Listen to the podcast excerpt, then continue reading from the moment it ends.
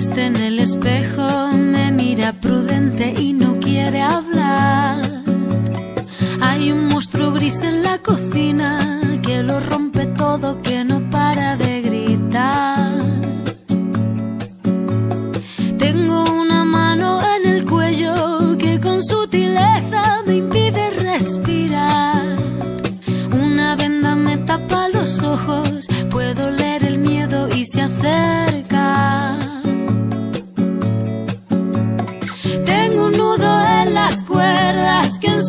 Mi voz al cantar. Tengo una culpa que me aprieta, se posa en mis hombros y me cuesta.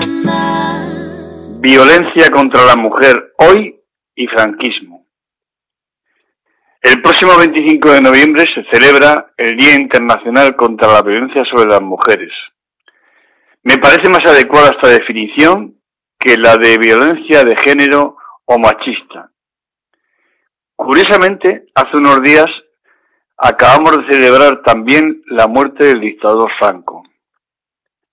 Por esa razón, es un momento idóneo para reflexionar sobre ambas realidades, mujer y franquismo. O si se prefiere, la situación que sufrió la mujer en esa oscura época de nuestra reciente historia, si se parece en algo a la de ahora o si ésta se produce como consecuencia de aquella. A veces no somos conscientes de que 44 e incluso 70 y 70 años es una parte minúscula de nuestra historia, que está demasiado cerca para evitar contaminarnos por ella. Durante el franquismo, la reconstrucción del tejido social español tuvo lugar bajo la norma escrita sangre de fuego del odio al comunismo y todo lo que tuviera que ver con él. Por eso no debe extrañarnos cuando el PP intenta mezclar ambos conceptos. En ese empeño, la religión se encargó de proporcionar las armas educativas, apoyadas en los temores ancestrales del más rancio conservadurismo. Según su teoría, un espectro atravesaba Europa, el del comunismo. Entonces el Vaticano se encargó de apoyar todo aquello que se opusiera al mismo, reprimiendo lo que tuviera que ver con la liberación de la moral. La alineación de la Iglesia española con el golpe del 36 se justificó porque la confrontación no era entre un gobierno legal y otro ilegal, sino entre Dios o no Dios lo que les permitió hablar de, de cruzada. Resulta cuando menos curioso que esa complicidad vuelva a resurgir con fuerza a cuenta del intento de sumación de sus restos. Esta santa alianza relegó a la mujer a la retaguardia, a la reconstrucción. Las ideas antonianas sobre la sumisión y la no intervención en la cosa pública conformaron el modelo social de mujer durante esa negra época. En ese momento reaccionario se le asignaba casi exclusivamente funciones referentes a cuidados sanitarios y de bienestar social. Dos instituciones se dedicaron a poner en práctica esa tesis.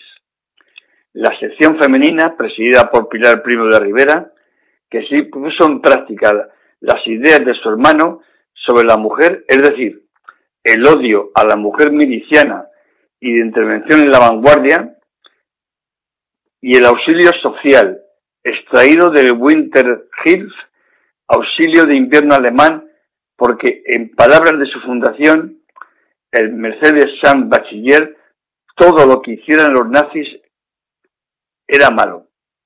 No todo lo que hicieran los nazis era malo. Se creó también un aparato de salud mental apoyado en las tesis psiquiátricas del militar Antonio Vallejo Nájera, basadas en la nobleza del carácter hispano, en valores castrenses católicos y en la debilidad mental del marxismo, al no reconocer las jerarquías y los órdenes sociales superiores.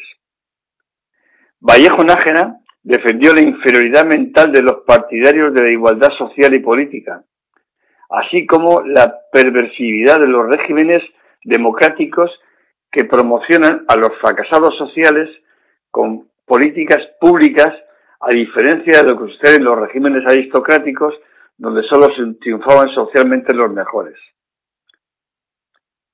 El ilustre psiquiatra explicó igualmente la enorme participación de las mujeres en las filas de la República, debido a su debilidad mental, ampliamente demostrada por la biología fascista. El psiquismo femenino tiene muchos puntos de contacto con el infantil y el alemán. Sus experimentos se llevaron a cabo en prisiones con presas políticas anarquistas y comunistas. La idea de la transmisión genética del marxismo originó también el alejamiento de los niños de sus madres, entregándolos a familiares que los adoptaban, demostrando previamente su catadura católica, propiciando así el cambio de apellidos de origen para hacer imposible su rastreo posterior.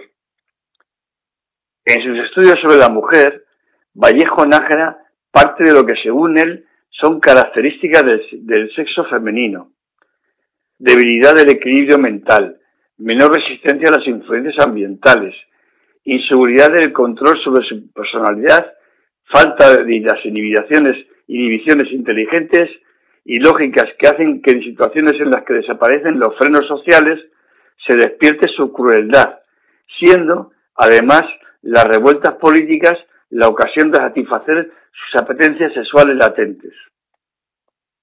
Así, fue relegada a una intervención pública de segundo orden, siempre detrás del hombre, y eliminados sus derechos anteriores.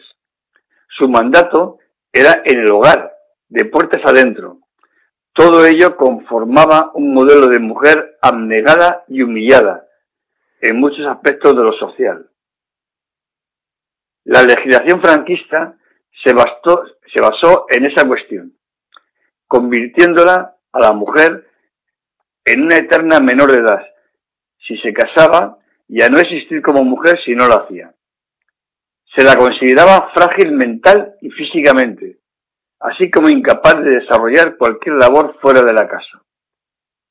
No se contemplaba que por voluntad propia tuviera deseo de estudiar o trabajar. Si lo hacía, era en caso de necesidad y siempre considerando que era poco apropiado se recomendaba la prudencia en el estudio, que se aconsejaba abandonar ofreciendo alternativas al difícil y cansado camino de los libros. Buscando por la vía de la humillación, de la sumisión o de la disuasión, no solo limitar, sino hacer desaparecer la posibilidad intelectual, creativa y crítica de las mujeres. El Estado franquista se apoyó en la corriente más radical de la Iglesia Católica para dominar a la sociedad española y en especial a las mujeres por medio de la religión y el terror. La noción de pecado se hizo más extensa y se le añadió en muchos casos el carácter de delito. Así, por ejemplo, el adulterio. Los amancebamientos no solo eran pecado, también eran delito por no hablar de la homosexualidad, cuya persecución fue atroz y cruel. Una férrea moral mantenida a través de la censura y la represión en lo referente al sexo, destrozó la idea del amor y la sexualidad. Las prácticas sexuales tenían sentido solo en tanto a su función reproductiva, según el modelo de familia católica al que se debía atender quedando para la mujer el goce sexual asociado a la noción de pecado. Paralelamente, el peso moral hizo que se fuera consolidando un discurso de culpabilidad permanente, muy enraizada en la doctrina católica, en el que la mujer se vio condenada a vivir. Esta culpabilidad se fue alojando en las relaciones sociales y su presencia sorprendentemente perdura hasta hoy. Con la apertura política y la caída del régimen de Franco, se reabrió el debate acerca de la mujer. Se cuestionó y se rompió en mil pedazos el discurso franquista según el cual se la consideraba como débil mental o como menor de edad. Pero aunque la idea actual de la mujer en la vida pública no tenga nada que ver con respecto a aquella injusta situación, todavía está muy lejos de haberse liberado. A poco que observemos nuestra sociedad con atención, nos daremos cuenta que una parte de esos conceptos aún perduran en sectores importantes, incluso en partidos de la derecha, y no digamos de la extrema derecha o la Iglesia. Aún hoy se sigue intentando someterla a las leyes y silencios que impone el discurso del capitalismo dominante, a la vez que no se ha eliminado todavía la idea de que la mujer debe ser abnegada católicamente hablando. De modo que bajo los ropajes de pasarela, en numerosas ocasiones encontramos los cilicios de siempre. Conviene, por tanto, no olvidar ese terrible pasado, recuperar la memoria histórica, esa que algunos pretenden enterrar con el argumento de que hay que pasar página. Que nuestros jóvenes, aquellos que nacieron después de la muerte del dictador, conozcan que aunque parezca mentira, estas cosas ocurrieron en nuestro país no hace tanto tiempo.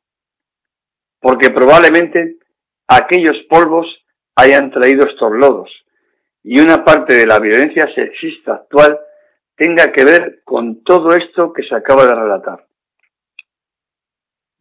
Debemos interrogarnos sobre si parece la situación actual a la dictadura en este crucial asunto.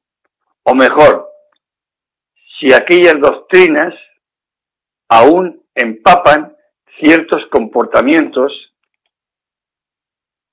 sociales, religiosos y políticos. La aparición en la escena política de Vox y su contagio a PP y Ciudadanos aporta un elemento más. Cada cual tendrá su respuesta. La mía es categórica. Lamentablemente sí tenemos parecidos con el franquismo en este tema. Por eso, con el fin de no errar en el diagnóstico, tengamos en cuenta esta circunstancia y obremos en consecuencia. Veremos.